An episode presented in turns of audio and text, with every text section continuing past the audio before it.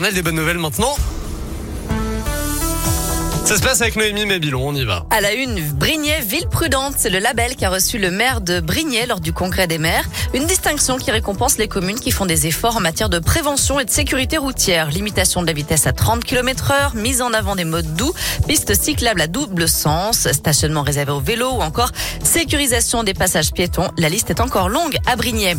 Avis aux supporters de l'équipe de France de foot, l'OL Stadium de Destine accueillera le premier match de l'année 2024 des Bleus. France-Allemagne, ce sera le samedi 23 mars à 21h. Ouverture de la billetterie dès aujourd'hui pour les licenciés de la FFF et à partir de jeudi à 11h pour le grand public. Enfin, ils vont pouvoir chanter Quand te reverrai-je, pays merveilleux, en rejoignant les sommets enneigés. Les skieurs de Grindelwald en Suisse peuvent maintenant profiter de deux télécabines transformées en cabines de karaoké. C'est une initiative signée Ricola, la célèbre marque de bonbons. Ils ont 20 minutes le temps de rejoindre la piste de ski pour entonner 36 tubes musicaux, de Queen à Marvin Gaye en passant par Maya Carey ou Taylor Swift. Dans la cabine, un écran et deux micros pour s'ambiancer avant de dévaler les pentes.